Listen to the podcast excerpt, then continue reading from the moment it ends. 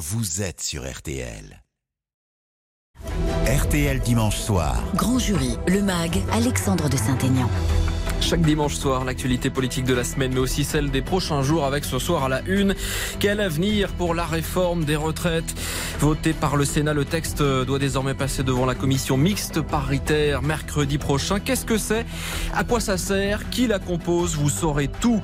L'autre interrogation aussi euh, ce soir, euh, c'est l'usage ou non du 49.3, le passage en force. Nous ne voulons pas de 49.3, euh, vient de dire Olivier Véran, le porte-parole, après une réunion surprise à Matignon. Alors Elisabeth Borne va-t-elle appuyer sur la gâchette? Ce serait un vice démocratique selon les syndicats.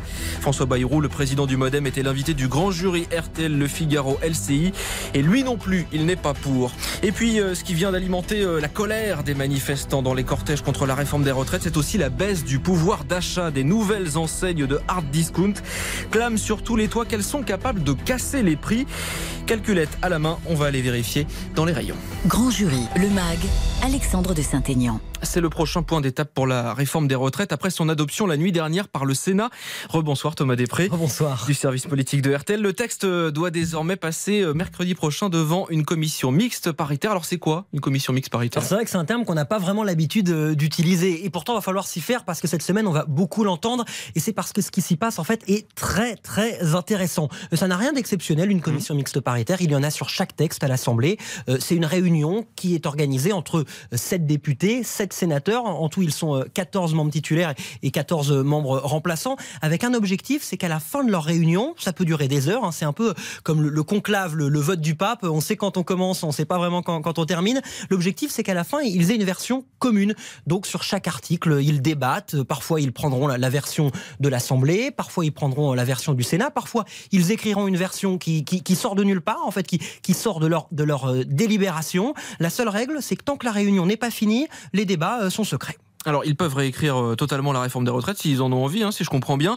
Euh, ça doit forcément susciter euh, des envies, notamment du côté de l'opposition. Qui peut en faire partie de cette commission? Alors, en théorie, tout le monde. Il n'y a, pas de, un badge particulier pour faire partie de la CMP. Simplement, bah, il n'y a que 14 places titulaires et 14 places de remplaçants. parmi les titulaires, en fait, ça représente ceux qui, qui, ont le plus de poids au Parlement. Donc, beaucoup de députés et de sénateurs, les républicains, des députés aussi, beaucoup de la majorité présidentielle à l'Assemblée et quelques députés de l'opposition, mais ils sont vraiment très minoritaires. Pour vous donner quelques noms, il y a Mathilde Panot, la présidente des Insoumis, qui fait partie de la commission mixte paritaire.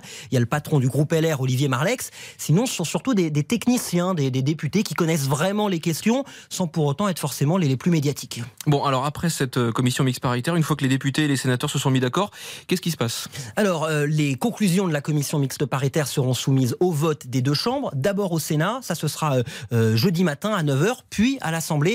Là, toute la difficulté, c'est de trouver une majorité. Est-ce qu'il y aura une majorité à l'Assemblée? Sinon, bah, ce sera recours au 49-3, mais, mais on va avoir l'occasion d'en reparler. On suivra ça évidemment avec vous. Merci beaucoup, euh, Thomas Després, du service politique de RTL. Alors, le 49-3, parlons-en. Ce passage en force, on retrouve à présent euh, les quatre débatteurs du euh, grand jury Olivier Bost et Marie-Pierre Haddad pour RTL, Marion Mourgue du Figaro, Marie Chantret pour TF1 LCI. Bonsoir à tous les quatre. Bonsoir. Votre invité tout à l'heure, c'était François Bayrou, le président du Modem. voilà ce qu'il a dit au sujet du 49.3 Moi, j'ai jamais considéré que le 49.3 était honteux. Euh, Michel Rocard a dû l'utiliser 40 fois. Mais dans la situation où nous sommes, où le texte n'a pas été adopté par un vote à l'Assemblée nationale, je pense que la Première ministre a des raisons de choisir une autre voie. Mais est-ce qu'on peut faire 149.3 aujourd'hui? Tout le monde s'aperçoit qu'il y a peu euh, de députés. Il y a peu de euh, marge, oui. Oui, il y a peu de marge. Donc est-ce que ben, le 49.3, on peut faire 100 C'est pourquoi aller à un vote positif, ça aurait de la gueule. Mais Bruno Retailleau dit c'est jouer aussi à la roulette russe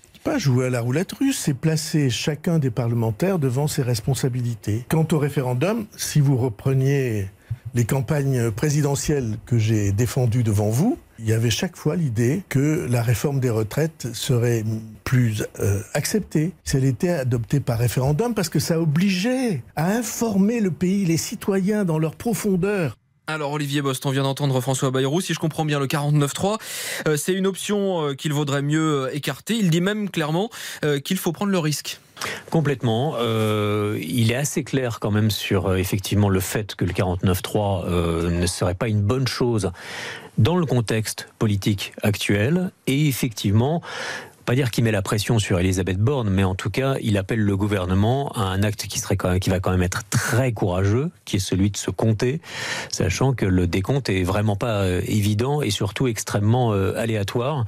Donc, euh, François Bayrou donne une position qui est une position qui peut apparaître comme personnelle, celle d'un vote et pas de recours au 49.3, c'est-à-dire pas d'adoption sans vote. La question, c'est comment cet avis est partagé jusqu'au sommet de l'État et la décision qui sera prise, parce que je pense que jusqu'à la fin, ça sera une décision qui restera compliquée. Ça vous fait sourire, euh, Marie Chantrey? Non, mais il vante euh, finalement le fait qu'il faille y aller au vote, 149.3, en disant ça aurait de la gueule finalement, et qu'aujourd'hui le gouvernement, pour faire écho à ce que dit Olivier, n'a pas envie de ce 49.3. Je ne peux pas non plus ne pas penser à ce qu'est François Bayrou, euh, de ses ambitions, de ce qu'il avait pu dire de la première ministre actuelle Elisabeth Borne, et est-ce que derrière cela, le risque est grand, forcément, mais est-ce qu'il n'y a pas peut-être aussi un jeu politique plus personnel que joue aujourd'hui le, président du Modem. En tout cas, euh, je le trouve assez taquin finalement dans la manière de présenter les choses et dans le fait qu'aujourd'hui le, le 49.3 euh, ne serait pas utile parce qu'il y a un risque considérable à ne pas l'utiliser aujourd'hui si on se compte. C'est très juste. Il y a une petite mise en garde à Elisabeth Borne ou un conseil d'un ami, on, on pourrait dire, euh, l'air de dire euh, voilà ce que vous devriez faire si vous étiez vraiment politique. Voilà euh, ce que moi je pourrais faire et je le gagnerais. Donc on comprend qu'il y a une leçon qui est donnée euh, et c'est une position assez confortable parce que si ça ne se passe pas, il, il pourra dire euh, moi j'aurais pu faire autrement et d'ailleurs j'aurais prôné le référendum et donc il est toujours dans cette attitude de hum, celui dont on a besoin qui donne des conseils euh, et dont le président euh, euh, a besoin pour la suite en flinguant euh, la première ministre si jamais euh, on l'appelait après pour Matignon. Marie Perradette C'est un peu un, un nouveau François Bayrou euh, qu'on a vu. Euh, on sent que euh, sa relation euh, de proximité avec Emmanuel Macron est très très loin par rapport au précédent grand jury qu'il avait pu faire. Euh, il s'en affranchit complètement. Il n'a pas une seule fois euh, cité le nom du président de la République, alors que d'habitude il aime bien rappeler qu'ils discutent et qu'il lui euh, chuchote à l'oreille. Là, pas du tout. Il a donné un seul conseil, celui du 49-3, et sinon rien d'autre. Ni conseil à Emmanuel Macron, ni conseil à Elisabeth Borne, c'est plutôt une mise en garde, ni conseil à la majorité, ni même conseil à ses propres députés sur euh, le vote et sur euh, l'issue de cette réforme des retraites à l'Assemblée. Alors, 49.3 euh, ou pas pour la réforme des retraites euh, ce soir, je vous rappelle qu'Olivier Véran, hein, le porte-parole du gouvernement, euh, dit euh, ne pas vouloir euh, de 49.3, mais le gouvernement euh, pourrait euh, ne pas avoir le choix hein, entre une majorité euh, fragilisée et des députés LR peu convaincus. Le 49.3, c'est le passage en force avec un coût politique forcément important. Son usage euh, se fait toujours dans la douleur, comme par exemple en, en 2015. Bonsoir Marie-Bénédicte Allaire. Bonsoir. Emmanuel Macron, alors euh, jeune ministre de l'économie, présentait devant l'Assemblée un texte fourre-tout, la loi Macron, 308 articles, qui ont notamment euh, ouvert la voie euh, à des nouvelles lignes d'autocars, les cars Macron. Emmanuel Macron était certain d'avoir réussi à, convaincre les députés, mais trop de frondeurs socialistes ont rendu le résultat du vote euh, incertain. Le président de l'époque, François Hollande, avait préféré ne pas prendre de risques. Récit avec Jean-Marie Le Guen, à l'époque ministre des Relations avec le Parlement. Oui, le ministre des Relations avec le Parlement, il a un rôle central de lien avec euh, les parlementaires. Et pendant l'examen du projet de loi Macron, Jean-Marie Le Guen et ses conseillers s'étaient répartis appels et rencontres avec les députés socialistes. Et chaque jour, à mesure que la date du vote approchait, les conseillers cochaient leur liste. Celui-ci va voter, pas celui-là. Et la veille du vote, Jean-Marie Le Guen se rend à l'Élysée avec Bruno Leroux, qui préside le groupe socialiste de l'Assemblée. Il y avait une réception à l'Elysée à l'occasion du Nouvel An chinois et nous nous retrouvons, Bruno Leroux, moi-même et euh, François Hollande. On prend un aparté et on va avoir une discussion. Ce vote, ils ne le sentent pas. Il y a trop de frondeurs potentiels dans la majorité. Le gouvernement risque d'être battu. Seule solution à leurs yeux, le 49-3. Donc c'est François Hollande qui prend la décision de convoquer le gouvernement. Donc nous sommes le lundi soir, le mardi à midi, le Conseil des ministres est, est convoqué avec comme ordre du jour l'autorisation qui est donnée au Premier ministre d'engager euh, le 49-3. Jusqu'au dernier moment, Emmanuel Macron s'est pourtant dépensé sans compter pour convaincre les députés de voter son texte. Manuel Valls va lui aussi plaider lors de la réunion du groupe socialiste de l'Assemblée. L'après-midi, pendant la séance des questions au gouvernement, un dernier pointage est fait par texto. Puis Manuel Valls et François Hollande se parlent une fois encore au téléphone, juste avant que le Premier ministre monte à la tribune de l'Assemblée. Je ne prendrai pas la responsabilité du risque d'un rejet d'un tel projet que je considère comme essentiel pour notre économie.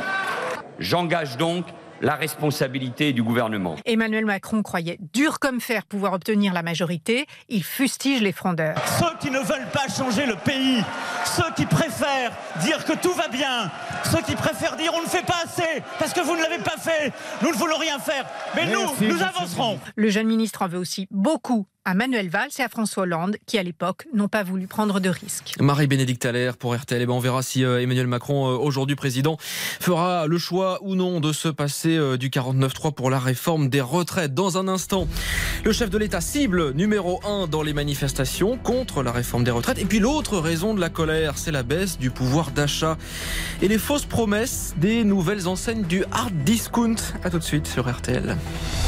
Grand jury, le MAG sur RTL. RTL dimanche soir. Grand jury, le MAG, Alexandre de Saint-Aignan.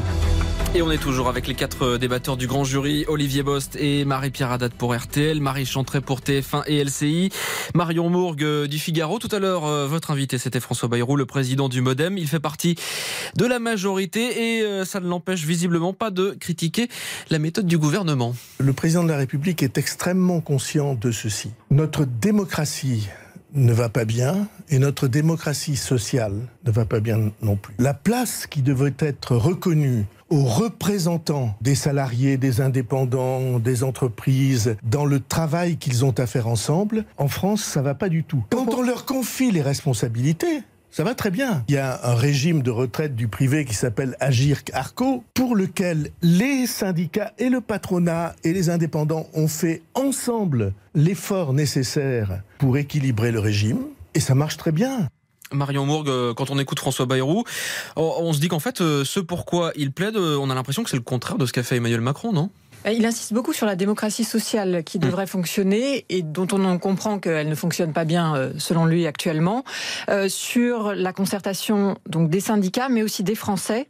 Et il dit qu'il a toujours voulu que la réforme des retraites passe par un référendum, qu'aujourd'hui ce serait trop tard, mais que c'était la bonne solution. Marie-Pierre vous voulez rajouter quelque chose? Oui, il y a eu ce moment hein, qui m'a un peu surpris pendant l'émission où on parlait du fait qu'Emmanuel Macron ne va pas rencontrer les syndicats et il a eu cette réponse, il a dit je ne suis pas président pour l'instant. Mais je mhm. crois qu'Emmanuel Macron a conscience, etc. C'est la seule fois où il l'a cité. Et de lui-même, il a fait un peu ce, trait d'humour avec le pour l'instant. Il n'y a même pas eu besoin de lui poser une question sur un éventuel avenir ou une ambition pour 2027. Il a, le mot a été entendu. Il a aussi euh, beaucoup insisté sur le peut-être le manque de pédagogie euh, du gouvernement. Euh, il, il insistait sur cette phrase voilà, on, ne va pas demander aux enfants de s'endetter pour la retraite de leurs parents. il y a vraiment un, un désaccord comme ça sur la méthode, Marie Chantray. Oui espèce de positionnement un peu à hauteur de, vieux sages euh, qui donnent des conseils. Il, a, durant euh, toute cette réforme et ce temps parlementaire, mais même bien en amont, à chaque fois, fait euh, via des sorties dans la presse, via des sorties dans différents médias, dire attention, attention, vous allez trop vite, il n'y a pas eu assez de pédagogie. Désormais, là, on est au pied du mur et le texte va être voté, ou pas d'ailleurs, et il est toujours dans cette position-là de il n'y a pas eu assez de pédagogie mais Monsieur François Bayrou, vous êtes dans la majorité. Euh, vous avez des députés aujourd'hui euh, qui sont au Parlement, Modem, qui font partie de cette majorité présidentielle j'ai l'impression qu'il se dédouane de toute responsabilité dans ce qui est en train de se passer du parcours parlementaire. Et c'est vrai que c'est, c'est un rôle un peu particulier, moi, je trouve. Marion Bourg? Oui, et surtout que comme il insiste sur la dette, on a envie de lui dire aussi que, euh, membre de la majorité, il a soutenu le quoi qu'il en coûte. Et c'est aussi ça qui a coûté très cher à la France. Donc euh, la réforme des retraites est censée euh, remettre un peu d'équilibre, mais on part d'une situation qui, qui l'a soutenu. Eh bien tenez, euh, justement, euh, on va parler euh, économie, restez avec nous dans quelques instants, mais juste avant, revenons sur cette mobilisation syndicale contre la réforme des retraites, participation en Berne hier avec des manifestants qui se plaignent de plus en plus d'un déni de démocratie alors qu'Emmanuel Macron a refusé vendredi de recevoir les syndicats. Nicolas Burnand, la colère monte dans les cortèges, on peut la lire et pas seulement sur le visage des manifestants. Dans le cortège, euh, des pancartes bricolées avec euh, des manches à balai ou des cartons sont brandis par les manifestants. Non au 49.3, non à la réforme. Euh, derrière, c'est les trois singes de la sagesse.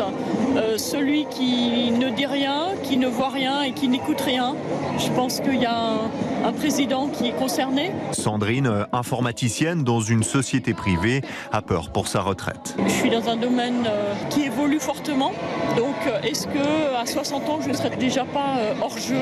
Quelle retraite j'aurais? C'est un premier pas en fait vers une déstructuration du régime par répartition. Quelques mètres plus loin, Joël a détourné l'image du film Massacre à la tronçonneuse en y ajoutant la photo d'Emmanuel Macron. Ce projet de réforme, c'est dans la continuité de tout ce qu'il a fait jusqu'à présent, c'est le démantèlement euh, des services publics, le code du travail, l'hôpital, euh, des décennies de conquis sociaux qui sont en train de partir comme ça au fur et à mesure. Chaque caricature, chaque jeu de mots contre les figures du gouvernement donne un peu plus de visibilité au mouvement, explique André, syndicaliste à la CGT. Ils incarnent l'attaque qu'on subit. C'est comme euh, quand euh, Thatcher incarnait le néolibéralisme, de casser euh, le, le mouvement social tel qu'il existe maintenant. Moi, j'ai aucun respect pour ces gars-là. Ils incarnent tout ce que nous on rejette car dans le défilé, les revendications dépassent cette réforme, comme le pouvoir d'achat, les salaires ou l'écologie. Sur sa pancarte, Marc a inscrit La priorité, c'est la planète, pas la réforme des retraites. La planète n'étant pas infinie, on sait que la population française et mondiale est de plus en plus éduquée, de plus en plus productive, et on nous demande de bosser toujours plus, jusque toujours plus tard, pour euh, au final euh, croître dans une société qui devrait plutôt décroître. Et ce que ces manifestants espèrent, c'est que peu à peu, la colère gagne de plus en plus de Français.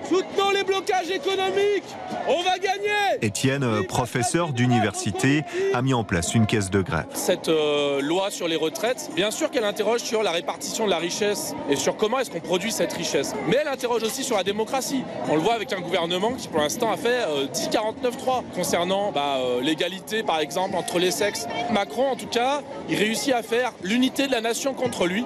Ah, moi j'en suis convaincu qu'on va réussir par la base, euh, par la République. Il promet euh, de revenir dans la rue dès la semaine prochaine avec les mêmes slogans pour tenter de faire plier le gouvernement. Les 64 le reportage de Nicolas Burnand pour RTL.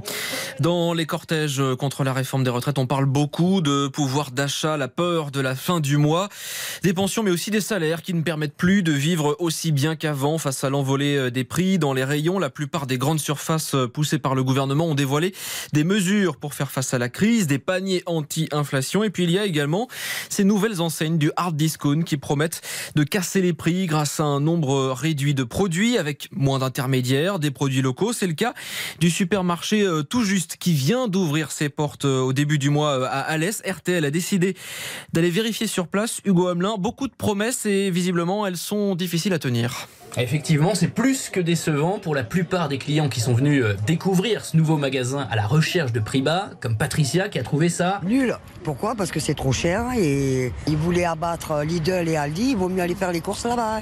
C'est même pas la peine qu'il ouvre d'autres magasins. Hein. Excusez-moi, mais il n'y a rien, quoi. Si, à l'ouverture, c'est une viande d'achetée, une viande gratuite. Mais ça, c'est pour attirer la, foule. Attirer la foule, susciter le buzz avec une promesse de tarif de 5 à 10% moins cher que dans les autres enseignes. On est allé vérifier au magasin Action, juste à côté. Ça se calcule souvent à 10 centimes près, mais par exemple, pour les spaghettis, les steaks hachés, les pommes, ce n'est pas moins cher. Tout d'abord, je voulais préciser une chose. Euh, chez Tout Juste, on ne s'est jamais engagé à être les moins chers sur tout. On est moins cher sur les partenaires qui sont euh, actionnaires du capital. D'accord? Victor Vario Nouia, c'est le directeur salarié du magasin Tout Juste. Alors l'autre promesse, euh, c'était de travailler en circuit court avec des, producteurs locaux qui seraient donc actionnaires du magasin. Là, vous avez par exemple en fruits et légumes, les fruits, et légumes sont euh, achetés à 50 km. Là, on est quand même sur du pur local. Est-ce que les, le producteur de salade là ou le producteur de, de fruits et légumes, ils sont également actionnaires du groupe ou pas? Oui, complètement, complètement. Ils gèrent à 100% leur rayon. Et la patatras, le gros mensonge, parce qu'on croit justement euh, dans ce rayon Mélodie qui travaille pour une centrale d'achat à Dor et qui donc fournit euh, tous les fruits et légumes du magasin. Après, travailler avec chaque producteur euh, local au niveau des fruits et légumes sur chaque magasin dans toute la France, techniquement, c'est impossible. Donc c'est pour ça qu'on est là pour répondre à ce besoin-là dans l'urgence. Quelques fromages, de, la viande qui vient du Gard, mais ça représente moins de 5% des, des articles en magasin. Le conte de fées s'écroule. Tout juste est un magasin de plus, mais pas de vraie avancée pour les consommateurs en quête d'un panier plus sain ou moins cher. Hugo Hamelin à Alès pour euh, RTL. Le grand jury, le max est euh, désormais euh, terminé. Après les supermarchés et leurs rayons, dans un instant, on va parler climat, nature et biodiversité avec Alain Bougrain-Dubourg. On refait la planète. C'est juste après ça.